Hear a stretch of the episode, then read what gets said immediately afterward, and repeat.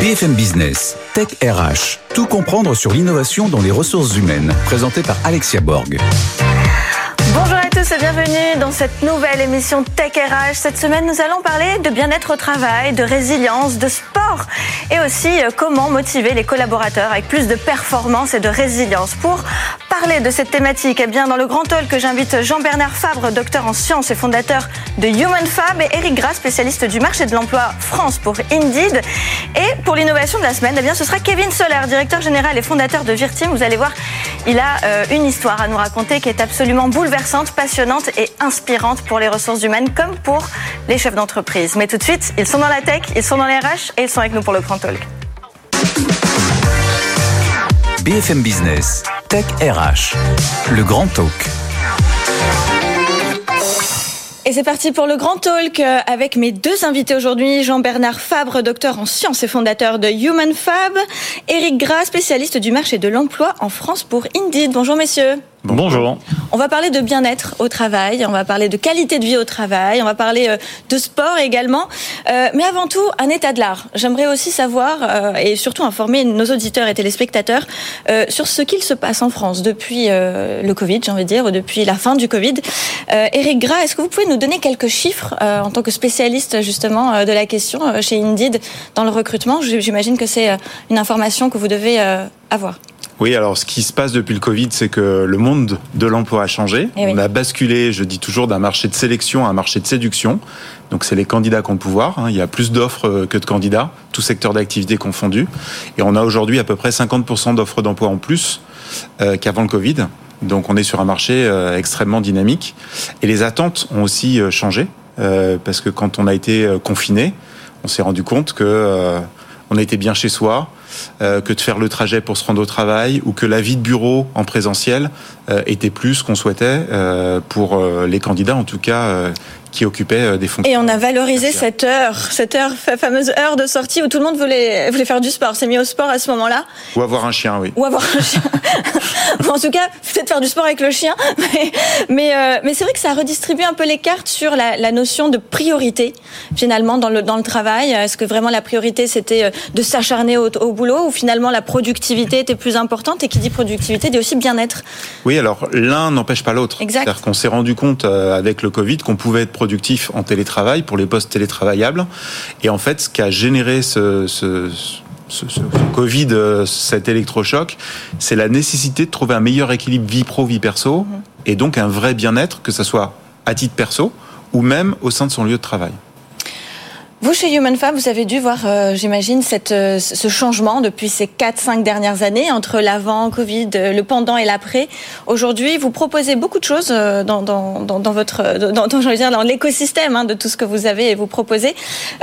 Déjà, avant de rentrer dans, votre offre, j'aimerais quand même comprendre qu'est-ce que vous, vous constatez au niveau des entreprises, des salariés, des employeurs. Est-ce qu'ils sont plus, plus sensibles, justement, au sport, par exemple, en, entrepri- en entreprise pour une meilleure qualité de vie? Alors je vais répondre de, de deux façons. La première déjà c'est sur la population globale, sachant qu'une partie de la population globale travaille. Euh, vous l'avez abordé tout à l'heure, il y a un équilibre vie perso, vie pro euh, qui semble être euh, rétabli, on va dire, avec euh, le télétravail qui prend de plus en plus de place dans les entreprises. Alors ça c'est vachement bien quand on se met avec la casquette du salarié et ou de l'employeur, puisqu'on va parler de productivité, on va parler de bien-être parce qu'on se sent, on est chez soi. Euh, le docteur en sciences que je suis et spécialiste de la physiologie va dire attention, attention, attention, attention, parce que la grosse problématique quand on reste chez soi et que euh, et qu'on fait du télétravail, c'est l'inactivité physique. La sédentarité. Et ça, c'est à l'heure actuelle le fléau. Donc tous les physiologistes de la planète, pour une fois, on n'est pas en train de se disputer. Il y a un consensus global qui est en train de dire euh, l'inactivité physique, la sédentarité est en train de faire ou va faire plus de décès que la cigarette. On appelle ça the new smoke. Quand on fait nos congrès internationaux, on en parle. Ça fait quelque temps qu'on le voit venir, mais là, ça, ça prend une importance toute particulière. C'est-à-dire que quelqu'un qui est sédentaire, qui soit euh, un travailleur ou la population globale, la sédentarité implique 10% de plus de risque de faire des infarctus, va réduire l'espérance de vie, va augmenter le risque de cancer. Donc ça, c'est la- première réponse à, la question, c'est d'abord de se dire qu'il y a- il y a un bouleversement mondial, pas qu'en France, sur le fait que les nouvelles pratiques de travail induisent malgré tout de la sédentarité, malheureusement. Et puis les smartphones, etc., etc. La deuxième chose, et ça c'est la bonne nouvelle, c'est que les entreprises du coup en sont conscientes parce que bah, petit à petit, les médecins, les chercheurs, etc., tirent un peu la sonnette d'alarme en disant attendez, c'est bien le télétravail, c'est super d'être chez soi, on retrouve de l'équilibre. Par contre, il faut que les gens ils sortent de leur canapé. Il ne faut pas qu'ils passent 12 heures derrière leur ordi, comme on a pu le voir pendant la période Covid, à être euh, finalement scotché derrière leur ordinateur, happé par le travail, à travailler même entre midi et deux en mangeant un sandwich, peut-être pire que quand on était au bureau. Et du coup, les employeurs sont de plus en plus sensibles à ça. Effectivement, on va arriver sur le marché de plus en plus de solutions pour la QVT, la qualité de vie au travail, pour lutter contre les risques psychosociaux, pour améliorer le mouvement dans l'entreprise au travers du sport ou de l'activité physique. On expliquera peut-être tout à l'heure la différence entre les deux, c'est important, je pense, de l'expliquer. Et donc, euh, la bonne nouvelle, c'est que je pense que les employeurs sont, sont plus sensibles à ça. Et pour finir, troisième, troisième point d'intérêt, la loi Pacte qui date de 2019. Il faut pas l'oublier. En 2019, la loi Pacte a imposé aux entreprises de rentrer dans, dans le cadre de la RSE, la responsabilité sociétale des entreprises. Et la bonne nouvelle pour nous, fans d'activité physique, de mouvement et de sport, c'est qu'elle a été étendue en mars 2022 elle a été étendue puisque maintenant est inclus dans la loi Pacte l'obligation des entreprises de promouvoir l'activité physique pour réduire la sédentarité. C'est important, c'est un fait très marquant pour nous. Eric, vous l'avez constaté, vous, au niveau des offres d'emploi, de, de, de, ce que vous pouvez constater sur Indeed, par exemple? Alors ça commence, mais pas assez. Euh, on en revient à ce fameux sujet de la marque employeur. Euh, il y a plein d'entreprises qui font des choses, mais euh, qui ne communiquent pas à l'externe. En tout cas, euh, souvent trop tard, uniquement lors de, de l'entretien. Par contre, on constate en effet que beaucoup d'entreprises commencent à insuffler ça parce que ça réduit l'absentéisme, ça augmente la productivité. Euh, ça réduit les risques de problèmes médicaux, etc. Donc il y a, y a, tout un tas de bénéfices. La difficulté, je dis toujours, c'est de ne pas être discriminant. Euh, C'est-à-dire que si vous ne faites la promotion que d'un type de sport, euh, c'est euh, oui, il y a d'autres salariés qui peuvent se sentir exclus. Voilà, en termes euh, d'inclusion, on parle diversité, inclusion, RSE, ça c'est vraiment pas l'idéal non plus. pour prendre un contre-exemple complètement opposé, la fameuse pause cigarette pendant des années où euh, si vous ne fumiez pas, vous étiez exclu d'un groupe. Et donc, il faut faire attention à ce que euh, ça soit soit du, du, sport ou une activité physique. Euh, et puis souvent, on, m'oppose la, la, question de coût en disant je n'ai ni la taille ni le, les moyens de développer une activité euh, sportive au sein de mon entreprise. Ça peut se faire dans l'entreprise, ça peut se faire en dehors de l'entreprise. Et puis juste prendre son vélo et se retrouver ou juste marcher tout simplement, ça coûte rien. Et donc, c'est de, trouver des moyens pour tout type de salarié d'avoir une activité sportive, de parler de sport, de parler d'activité. Euh, manger, bouger, euh, en gros, ça. Et Eric, vous qui êtes spécialiste du, recrutement, on parle beaucoup de marque employeur, on donne beaucoup de conseils euh, dans Tech RH. Est-ce que vous pensez si dorénavant les DRH commençaient par écrire, ne serait-ce que dans leur offre d'emploi, qu'ils prennent en compte? L'aspect physique, l'aspect sportif, l'aspect bien-être euh, du, collaborateur, ça peut aider à attirer les talents et, et avoir plus de candidatures qualifiées. Exactement, parce que ce que recherchent les candidats et les salariés à travers la marque employeur, c'est ce que fait concrètement l'entreprise pour ses salariés. Oui. Et donc à partir du moment où elle vous tend la main pour vous dire je m'occupe de vous, je prends soin de vous, et donc, je vous propose quelque chose qui va au-delà du cadre de travail, même si, de façon induite, on, l'a dit, hein, ça, ça, augmente la productivité, ça, ça réduit le turnover, etc. Il y a plein de bénéfices pour l'entreprise, mais c'est de s'occuper du bien-être de ses salariés euh, au-delà du simple euh, bureau de travail. Donc c'est un vrai plus. Ce que vous venez de dire, ça change un paradigme total. C'est l'employeur qui dit je prends soin de vous et non pas je, vous demande de, vos services et de votre compétence et, on en arrête là. Finalement, ça va bien au-delà de tout ça et en fait on prend l'humain dans son ensemble. Absolument. Corps et âme esprit, j'ai envie de dire. Oui, ouais, c'est dans l'air du temps et puis euh, j'aime bien ce que, ce que vous avez dit Eric. L'absentéisme, il est lié à deux grandes causes. Euh, c'est les troubles musculosquelettiques, on va dire la tendinopathie, le mal de dos, pour faire simple, et les risques psychosociaux, le mental, le burn-out. On en parle beaucoup. Ce qui est intéressant, c'est que ben, un des meilleurs médicaments euh, qui coûte rien à personne, c'est l'activité physique. Donc, on se, et, c'est ce qui est super chouette, je trouve, c'est qu'on a un très bon pont entre le salarié et l'employeur. Parce que l'employeur, s'il investit un euro, il va en gagner deux. Et ça, maintenant, c'est prouvé. C'est pas comme il y a dix ans quand on en parlait parce qu'on était des, experts de l'activité physique et qu'on disait il faut faire bouger les gens, etc. Vous allez voir, vous allez gagner de l'argent. Maintenant, il y a toutes les études longitudinales, sociologiques, physiologiques, etc. qui se regroupent et qui, et qui montrent qu'un employeur qui investit un euro dans la prévention en mettant de l'activité physique en place, il gagne deux euros à la fin. Ah. Ça, c'est important. Et le salarié, bah, vous l'avez dit, vous avez complètement raison. On est dans une période où on est tous sensibles à notre bien-être. Euh, on peut, on peut lire plein de choses sur le sujet. Les gens sont de plus en plus éduqués et tant mieux. Et du du coup, le fait d'avoir une entreprise qui dit mais attends, moi, je vais prendre soin de toi, je vais pas uniquement bricoler un poste de travail adapté quand on est assis 8 euh, heures sur une chaise, on est assis 8 heures sur une chaise. Même si la chaise, elle est très bah, bien. Même debout, même si on reste debout. Exactement. Pas, et puis, ou qu'on vise des boulons, etc. De toute façon, le métier, il faut le faire. Donc, à un moment donné, s'occuper de l'humain, c'est peut-être mieux que de s'occuper du matériel. Ça ne veut pas dire qu'il ne faut pas s'occuper du matériel, attention. Mais par contre, optimiser l'humain, c'est un peu ce qu'on fait chez nous, sans, sans prêcher par notre paroisse, mais c'est que je pense que c'est important de s'occuper de l'homme et de le placer au cœur de la problématique, qu'on soit l'employeur ou qu'on soit le salarié. Et pour le placer au cœur de la problématique, il faut lui trouver des solutions pour qu'il soit optimum dans son travail, dans ses temps de récup, qu'il crée pas trop de fatigue, qu'elle soit physique ou nerveuse. Et ça, ben, l'entreprise a un rôle à jouer là-dedans. Et c'est ça la bonne nouvelle. Alors justement, il nous reste un, petit peu de temps pour expliquer nous votre offre euh, très concrètement chez Human Fab. Alors chez, chez Human Fab, euh, donc nous on est un, on est une entreprise qui est spécialisée dans l'ingénierie humaine. Notre métier, c'est de comprendre le corps humain quand il interagit avec son environnement. Euh, et on développe des produits et des services pour améliorer la performance, le bien-être et la santé de l'homme. Mmh. Donc la petite particularité, c'est que chez nous, vous avez très bien, vous pouvez croiser des athlètes de très très haut niveau, très connus dans plein de sports, et en même temps euh, des personnes qui euh, sont des salariés d'entreprise et qui sont des juste des acteurs de la vie euh, sociale.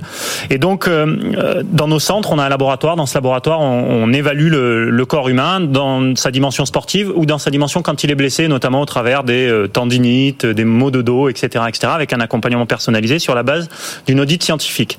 Et donc, pour répondre à votre question, comme ça fait dix ans qu'on fait ça, on a des énormes bases de données et on s'est aperçu que, hum, en fait, on pouvait créer des tests qui sont prédictifs de la survenue d'un TMS, donc d'un trouble musculo-squelettique euh, on appelle ça des bilans fonctionnels. Euh, traditionnellement, c'est plutôt utilisé dans le sport de très haut niveau, euh, où un athlète, avant de retourner sur le terrain quand il a été blessé, eh ben, il passe par ces bilans fonctionnels qui sont faits en dynamique. On cartographie en fait l'équilibre fonctionnel autour d'une articulation et le médecin va pouvoir donner un feu vert pour le retour à la pratique. Nous, on a dérivé ça pour le mettre dans l'entreprise. Donc ça s'appelle le Human Fab Work C'est une solution qui est scientifique et développée sous contrôle médical. Et et en fait, on propose aux entreprises d'avoir accès à un, un, petit logiciel où à nos ingénieurs, ils peuvent choisir. On vient chez eux carrément, on vient faire les tests comme on le fait avec les clubs pro. Et donc, on arrive dans l'entreprise, on met un petit laboratoire. En 30 minutes, les salariés peuvent venir. Ils font, font ce qu'on appelle le test fonctionnel. Ça va très vite, c'est assez ludique en plus. Et grâce à ça, c'est complètement euh, confidentiel, bien sûr. Ça, ça, relève de la donnée de santé. Euh, donc, le salarié après derrière reçoit un, un mail sécurisé avec. Euh, il peut télécharger cette application là, donc le Human Fab Worker. Et là-dessus, il a la cartographie de sa santé fonctionnelle avec des index de risque de troubles musculosquelettiques, des index de troubles de la sédentarité et des index de forme. Et en fonction de ça, le salarié, si ça l'intéresse, c'est vraiment euh, sur la base de ce qu'il veut faire, il clique et il va avoir un programme d'activité physique adapté, pas de sport. Attention, il y a une petite différence. Hein. Le sport sous-entend une notion de compétition, l'activité physique, c'est mettre son corps en mouvement. Voilà, la des fameuses définitions. Voilà, c'est ouais, je pense c'est important. Hein. Le sport, c'est l'activité physique codifiée par des règles et institutionnalisée. Ça veut dire qu'il y a une notion de confrontation, donc de dépassement de soi, etc. L'activité physique adaptée, c'est se mettre en mouvement et un mouvement qui correspond à nos besoins. C'est un petit peu différent. Mm. Et donc nous, on propose ça par le biais d'une application intelligente qui va chercher euh, notre modèle d'intelligence artificielle s'appuie sur toutes les bases de données qu'on a dans nos centres depuis 10 ans entre nos préparateurs physiques et nos kinés, va piocher des exercices avec une charge de travail qui est maîtrisée. Comme ça, on est sûr que même si les gars ils se sentent vaillants, ils, se, ils se disent allez c'est bon, c'est l'été, j'ai envie d'y aller comme un malade, hop, tout est borné adapté à eux en fonction des résultats des tests qu'on aura fait dans le petit laboratoire qu'on a installé dans l'entreprise. Et puis les programmes se lancent pendant six mois, un an, et puis on revient faire des tests. Et, euh, et tout s'auto-adapte en fonction de la forme des salariés et euh, de leur envie du moment. Voilà. On est dans, dans une ère où, où effectivement les, les, employeurs euh, peuvent avoir cette casquette de permettre aux collaborateurs, aux, nouveaux arrivants des candidats, de se connaître mieux, de se connaître d'un point de vue psychologique avec des tests psychométriques qui mmh. sont de plus en plus nombreux sur le marché. Et vous ajoutez la dimension corps, donc se connaître mieux dans son corps pour savoir comment est-ce qu'on va évoluer euh, au sein de l'entreprise en fonction de son activité. Oui, exactement. Après, on n'a rien inventé. Hein. Les Grecs disaient connais-toi toi-même. Donc, euh, euh, je pense que le point de départ de la démarche, et, on le voit tous autour de nous, c'est que dès qu'il commence à faire beau, dès qu'on prend, on a eu un petit problème, on dit bon allez, c'est bon, je vais me mettre à faire quelque chose. Mm. Le truc, c'est comment tu le fais? Est-ce que tu le fais bien? Comment tu respectes les postures? Quelle est l'intensité? C'est quoi le nombre de, fois que tu peux le faire par semaine? Et puis surtout, moi, ce qui me tient à cœur, c'est que, hum, comme pour les athlètes de haut niveau, quand ils viennent taper à la porte, euh, je leur dis, un athlète qui réussit, c'est un athlète qui se blesse pas. Donc avant de penser à combien tu peux faire de répètes, etc., pense plutôt dans la durée. Essaye de faire une fois, puis deux fois, puis trois fois par semaine. Et surtout, ce qui est important, c'est que c'est bien que les entreprises soient sensibles. Moi, je suis super heureux d'entendre bah, ce que vous dites. Ça, ça, montre, en plus, vous avez des métriques, donc ça montre bien que c'est dans l'air du temps, et tant mieux. L'écosystème se, se, bouge, entre guillemets. Mais, euh, mais ce qui est important, c'est quand même de bien l'encadrer, parce que là, du coup, je mets un peu ma casquette de rabat-joie. Euh, à vouloir de temps en temps trop en faire, de temps en temps, les gens peuvent se blesser. Il faut faire attention quand même à la responsabilité de l'entreprise là-dessus. Ça, on a. Et euh, on comprend l'enjeu euh, du RH, en tout cas, à faire attention euh, sur. Donc, il faut bien l'encadrer. Mais quand c'est bien encadré, il n'y a aucun risque et il faut y aller, quoi. Eric, sport et entreprise, performance et créativité, tout ce que vous venez d'entendre pour vous, tout est, tout est cohérent quand même par rapport à ce que l'employeur doit prendre en compte pour son recrutement, sa marque employeur et puis sa culture d'entreprise. Oui, absolument. Et pour le coup, les Français sont en retard par rapport à l'Europe déjà. Mm. Il n'y a qu'un Français sur deux qui déclare pratiquer régulièrement du sport. C'est 1 sur 3 en Allemagne. Et plus on monte dans les pays nordiques, euh, plus le ratio est, faible euh, de ceux qui ne font pas de sport. Euh, et le, meilleur exemple, je pense, même si la productivité est un peu à outrance, c'est les Japonais. Ah. Les Japonais ont compris très tôt que l'entreprise plutôt que guérir aussi. Hein. Déjà, ils ont cette philosophie. L'entreprise devait prendre soin de ses salariés, ah. et donc très tôt, c'était plus des activités euh, que du sport euh, en tant que tel, mais euh, il y avait des séances de yoga, de, de relaxation, etc. sur les chaînes de production. Donc c'est pas lié à une certaine catégorie de personnes, de cadres sub qui habitent Paris. ça concerne tout le monde, et notamment quand on est sur des métiers pénibles, répétitifs, etc. Euh, il y a des métiers, les artisans commerçants le savent très bien. Quand il y a des métiers répétitifs, les bouchers, les boulangers, euh, ils savent faire des pauses, ils savent euh, faire des, des, mouvements pour prendre soin d'eux et réussir à être performants sur. C'est l'oxytocine, c'est ça qui, qui, est décrété dans. C'est quoi la dopamine La dopamine. La dopamine. Voilà, la dopamine. C'est vrai que si, on va au travail avec cette sensation de d'avoir cette dopamine au quotidien, ou même ne serait-ce que le fait de se lever le matin pour y aller, c'est quand même plus plaisant que d'avoir la boule au ventre. Ouais, ouais, non, c'est sûr. On va au travail, on est stressé parce que ça se passe pas bien. Le manager ne comprend pas vraiment qui on est, ce qu'on fait. Donc là, c'est vrai que le fait de proposer, en tout cas, cette corde en plus, hein, euh, ça, permet aussi de, créer une bonne ambiance. Vous pensez, Eric, que ça serait plus intéressant aujourd'hui que les, les DRH puissent peut-être le, mettre déjà en prendre prendre considération qu'il y a toutes cette euh, ces, ces, solutions qui existent, mais qu'ils puissent aussi mieux communiquer sur cette offre qu'ils peuvent apporter, puisqu'on est dans des offres finalement. Oui, alors déjà, ça devrait pas être une corde en plus, ça devrait être un basique. Ah oui. C'est clair. en fait, c'est ça la règle, c'est que mmh. ça devrait être intégré dans toutes les entreprises et en fonction de l'entreprise, de l'activité, de la nature de ses salariés, d'avoir quelque chose qui est proposé systématiquement. Donc, euh, ce que vous proposez peut euh, contribuer fortement. Euh, et en effet, il faut communiquer dessus. Donc, je dis toujours, la marque employeur, c'est l'effet bifidus actif. ce que vous faites à l'intérieur doit se voir à l'extérieur et le plus tôt possible parce que les candidats se renseignent. Et donc, s'ils ne se renseignent pas en ayant assez de, données, d'informations, bah, ils postulent pas. Euh, donc, faut pas attendre de, passer l'entretien, il sera trop tard. Merci infiniment, messieurs, pour ce débat euh, très riche et prometteur pour l'avenir. Merci beaucoup. Je vous dis à tout de suite pour l'innovation de la semaine. BFM Business, Tech RH, l'innovation de la semaine. Et c'est parti pour l'innovation de la semaine avec euh, Kevin Soler, directeur général et fondateur de Virteam. Alors, dépassement de soi, positivisme, teamwork, rien n'est impossible chez Virteam. Alors, avant de rentrer dans le vif du sujet de Virteam, est-ce que vous pouvez nous raconter votre parcours parce qu'il est quand même assez impressionnant. c'est un parcours atypique. Euh, c'est vrai que j'ai commencé, j'ai fait une école de commerce à Troyes. Je fais ESC 3. Euh, puis ensuite, euh, durant cette école, j'ai pu faire monter une première start-up en Angleterre, un réseau social de tennis qui se trouve être déployé dans 17 pays aujourd'hui. Donc c'était déjà une première super aventure pour un stage. Puis ensuite, je suis parti en Australie. Et là, c'est vraiment finalement là que j'ai été formé puisque j'ai monté une première boîte là-bas. J'ai été débauché par une branche de Google pour faire de la vente donc j'étais directeur marketing et commercial euh, d'une branche de Google là-bas où j'ai managé 300 euh, personnes. Expérience euh, de dingue à 19 ans. J'imagine. 19 ans À 19 ans, vous avez géré 300 personnes? Et du coup, bah, j'ai quitté l'école parce que j'avais 19 ans. Donc le, le, pont d'or qu'on m'a proposé fait que bah, j'ai quitté l'école. Je suis resté là-bas pendant un peu plus d'un an et finalement ma nature m'a rattrapé en me disant tu es fait pour monter des entreprises et pas pour être salarié.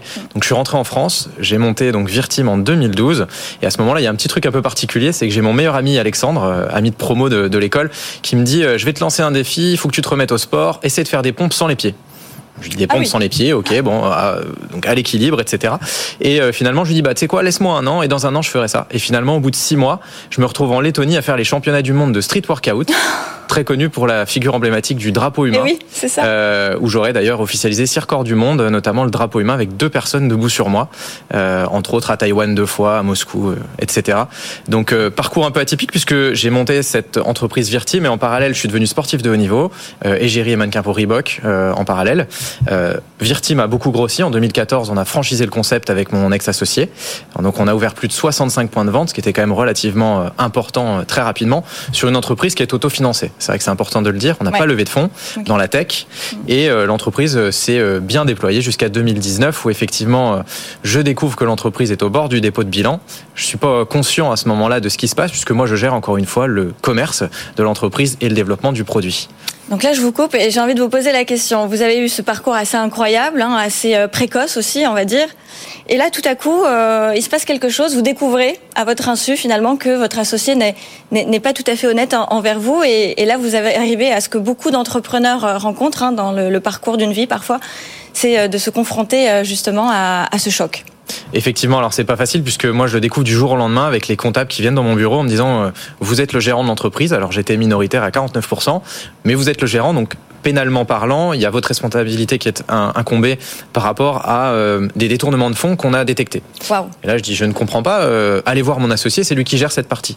Et là, on me dit, non, non, c'est vous le gérant. Attention, il faut vraiment regarder. Donc, première leçon, déjà, je me dis, ah, j'ai jamais contrôlé les comptes, mais finalement, peut-être que j'aurais dû le faire. Et euh, je ne comprends pas ce qui se passe. Donc, effectivement, à ce moment-là, il n'y a pas de manuel qui explique comment on doit réagir. Donc, qu'est-ce que je fais? Bah, Je vais faire compta SP, compta sup, compta bac plus 18, puisqu'effectivement, il faut comprendre les comptes à ce moment-là. Et j'ai pas de connaissances particulières. Donc, euh, je me tourne vers un de mes clients avec qui je m'entends très bien, euh, qui est DAF dans une grosse entreprise euh, dans l'hôtellerie, et je lui demande de m'aider à comprendre mes bilans pour tout reprendre et regarder ce qui se passe. Donc effectivement, je découvre ça et le premier point à faire, c'est d'essayer de comprendre ce qui se passe. Donc là, vous comprenez qu'effectivement, vo- votre associé a fait des, détournements. Euh, comment vous gérez ça d'un point de vue euh, à la fois en tant que chef d'entreprise, parce que vous avez des salariés, Mm. Euh, d'un point de vue émotionnel, comment vous arrivez à peut-être à tirer profit de cette expérience de sportif de haut niveau pour prendre des décisions et avoir cette force mentale pour euh, prendre les bonnes décisions? Alors justement, le sportif de haut niveau qui parle à ce moment-là, c'est l'émotionnel ne doit pas rentrer en considération. Ok. Comme quand on se blesse dans une compétition, etc. euh, On ne doit pas euh, faire face finalement à ce que l'on ressent personnellement. Ça doit être mathématique.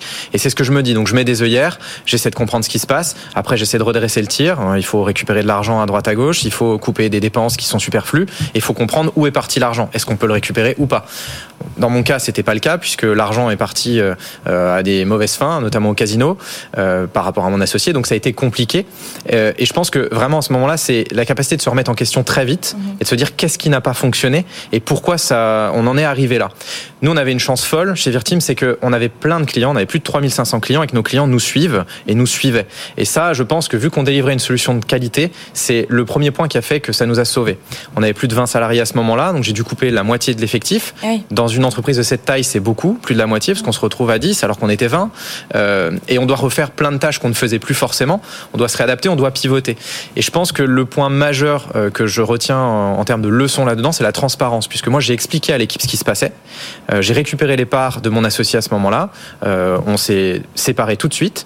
Et j'ai expliqué à l'équipe, moi, je veux que cette entreprise survive, mais j'ai besoin de vous. Et j'ai besoin de vous. Pourquoi? Voilà ce qui se passe. Et j'ai été transparent du début à la fin sur toute la situation. Alors des fois, on dira, il faut pas tout dire. Là, pour le coup, je pense que ça, Ça nous a a été la aidé. carte que vous avez jouée. C'est ce qu'on a joué. La et- transparence, la communication. Tout à fait. Et il y a eu de l'empathie de la part de vos collaborateurs et de vos clients? Euh, c'est compliqué en fait parce qu'on Mm. pourrait croire que oui parfois, mais euh, Pas finalement, bon, il y a quand même un intérêt personnel à chaque fois et c'est normal. hein, chacun voit sa carrière, mais euh, non, l'empathie elle est pas là et de toute façon à ce moment-là, on n'est pas prêt à la recevoir l'empathie, même s'il y en a, on la comprend pas parce qu'on est on est vraiment dans le dans ce qui se passe. Finalement, on est, survie. on est sur le terrain. Ok. Est-ce que je peux vous demander qui était votre associé? Euh, J'étais associé avec mon père, effectivement. Donc, euh, ce qui ramène un côté émotionnel un peu compliqué. Euh, malheureusement ou heureusement, j'ai su faire la part des choses à ce moment-là, euh, même si aujourd'hui, bon, on n'a plus de relation comme on aurait pu l'avoir avant. On imagine bien. Euh, comment revivre après un, un tel défi? Est-ce qu'on est-ce qu'on on continue cette, cette voie de l'entrepreneuriat? Alors très rapidement, il nous reste quelques secondes, mais avec quoi? Avec force, avec peur, euh, avec courage? Comment on continue après un, un tel choc? Bah, la résilience, hein, de toute façon, euh, je suis né pour ça. J'aime ce que je fais. Tous les jours, je suis excité à l'idée de créer de nouvelles choses. Euh, et puis, j'ai une équipe qui a suivi quand même derrière et qui, qui est là. Merci beaucoup pour ce mot de la fin, la résilience toujours et encore. C'est la toute dernière émission de Tech RH. Et oui, merci de nous avoir suivis pendant deux ans, deux belles années où j'ai pu euh, mettre un petit peu en lumière euh, tous les métiers des ressources humaines, euh, toutes les technologies. J'espère vous avoir apporté plus de connaissances.